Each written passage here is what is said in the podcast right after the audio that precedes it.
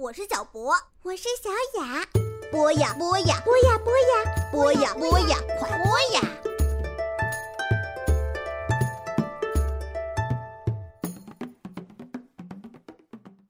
亲爱的小朋友们，大家好，欢迎收听博雅小学堂。今天为大家带来的是李冠南的《写给孩子的东亚史》。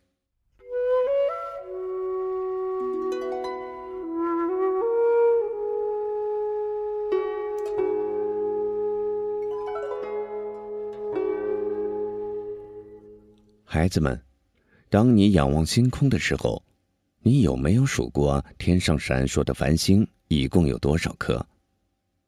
当你从城市的中央望下去，你有没有数过尖尖的房顶有多少座？当你抓起一把细细的沙子，你有没有数过从手指流过的细沙有多少粒儿？时光中流过的人和事，就像那些数不清的星星。房顶和沙子，它们太多太多，被我们记住的却很少很少。有一个叫庄子的中国人讲过这样一个故事：很久很久以前，大海的南边住着一位国王，叫舒；大海的北边也住着一位国王，叫呼；中间还有另外一位国王，他的名字叫混沌。三位国王是世界上最好的朋友。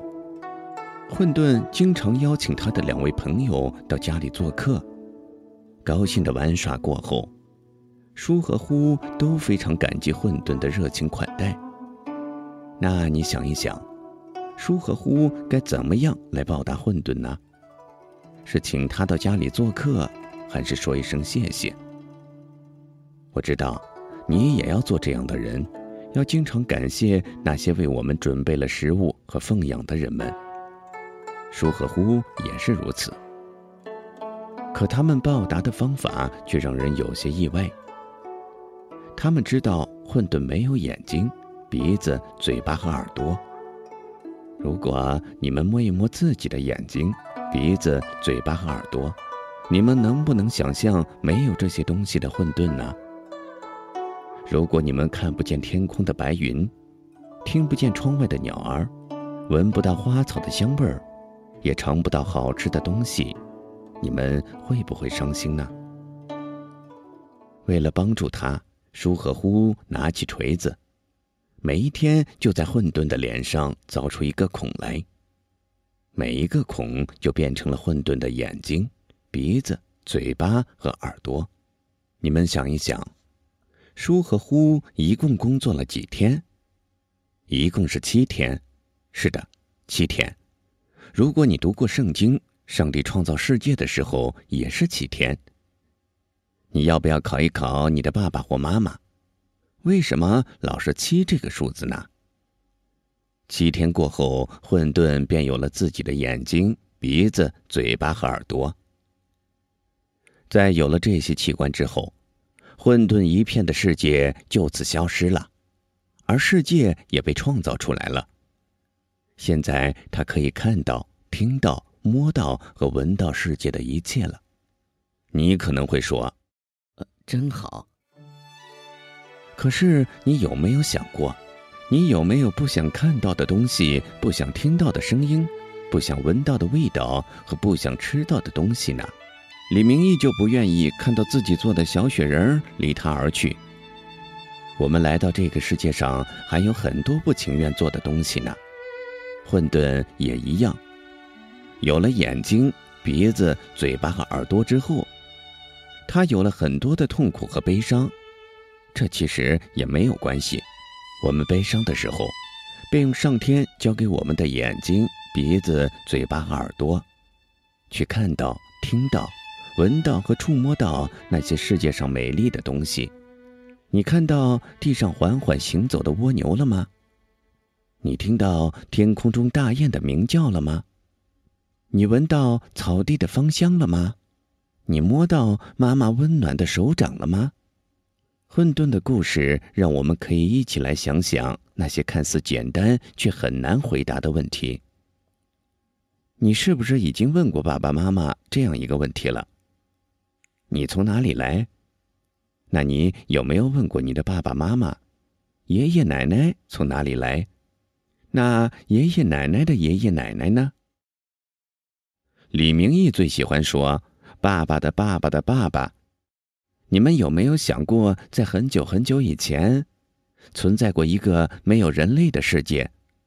那里只有各种各样的动物，比如恐龙、蜥蜴、蛇、乌龟。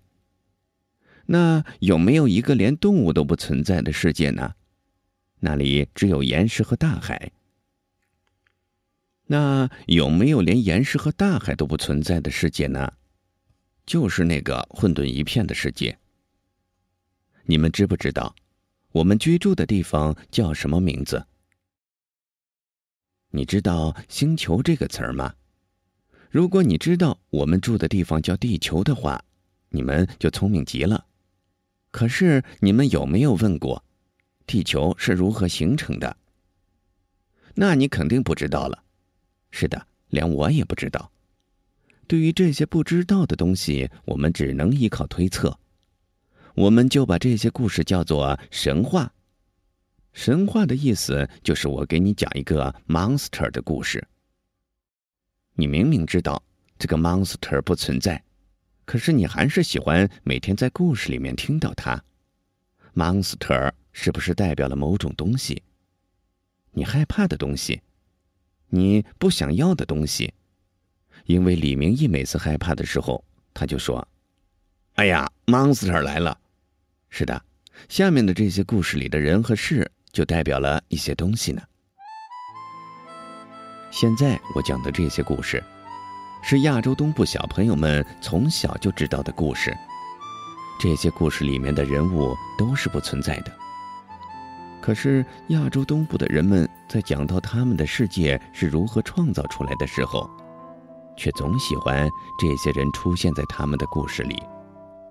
这些人都代表了某些东西，或者某种情感，或者某种意义。就像 monster 在你的故事里。代表了某种东西一样，比如，刚才故事里的混沌就代表了世界出现之前什么都没有的样子，而新创造出来的眼睛、鼻子、嘴巴和耳朵就代表了被创造出来的世界秩序。下面的这个故事，是每个中国小朋友和爸爸妈妈都知道的故事，因为很小的时候。中国的小朋友就从他们的爸爸妈妈或者爸爸的爸爸那里听到这样的故事了。李明义一听到这样说，就会笑出声来的。这个故事是关于一个叫盘古的人。如果你今天是第一次听到这个人的话，下面就是他的故事。你肯定吃过鸡蛋吧？鸡蛋里有什么东西呢？有蛋黄和蛋白。那你有没有打碎过一个鸡蛋？如果你还没有这样做过的话，现在就去打碎一个鸡蛋吧。李明义刚打碎了两个鸡蛋，他还想再打碎第三个，呃，那确实有点太多了，所以我没让他这么做。打碎鸡蛋过后，你看到了什么？一个椭圆形的黄色蛋黄和许多白色的蛋清。那你现在能想象这个鸡蛋有多大吗？大一些，大一些，让它尽量的再大一些，大到你可以坐在里面。你能想象你坐在鸡蛋里面吗？它的外面是厚厚的鸡蛋壳，周围都是黏糊糊的鸡蛋液，你肯定不舒服极了。是的，如果把你换成盘古的话，这就是我们故事的开端了。盘古就睡在这样一个巨大的鸡蛋里面。鸡蛋壳是他的房子，鸡蛋黄是他的床，鸡蛋清是他的被子。他某天醒来的时候，肯定跟你一样不舒服，所以就跟自己说：“我怎么样把这个鸡蛋壳打开呢？”你肯定不相信，他居然找到一个斧头。他用尽全身的力量把斧子抡起来，咔嚓一下。就把鸡蛋壳凿开了。就像你刚才打碎鸡蛋一样，鸡蛋里面所有的东西都流了出来，那些轻的液体向上飘，慢慢的飘上去，就形成了天空。那么黄色的蛋黄呢？它们就沉下去，变成了大地。那我现在问一问你，你可以想象一下天空是什么形状吗？是圆的、方的、椭圆的，还是三角形的？大地呢？是圆的、方的、椭圆的，还是三角形的呢？你如果不知道的话，不如现在就去窗外看一眼吧。你们的答案肯定都不一样。可是你们还记得我刚才说的吗？就像 monster 在你们的故事里都代表了某种东西一样，鸡蛋清和蛋黄究竟该代表什么东西呢？我来告诉你吧，在东亚的这个故事里，鸡蛋清代表了天，天是青的、白的，是圆形的。你现在能想象一下圆形的天吗？蛋白代表了地，地是重的、深色的，是方形的。你能想象一个方形的地吗？哦，你有纸吗？你能画出圆形的天和方形的地吗？这两个东西都离不开彼此，不是吗？没有天就没有地，没有地就没有天。两个总是离不开的东西，住在东亚的人们就把它们叫做阴和阳。你能给我举几个例子？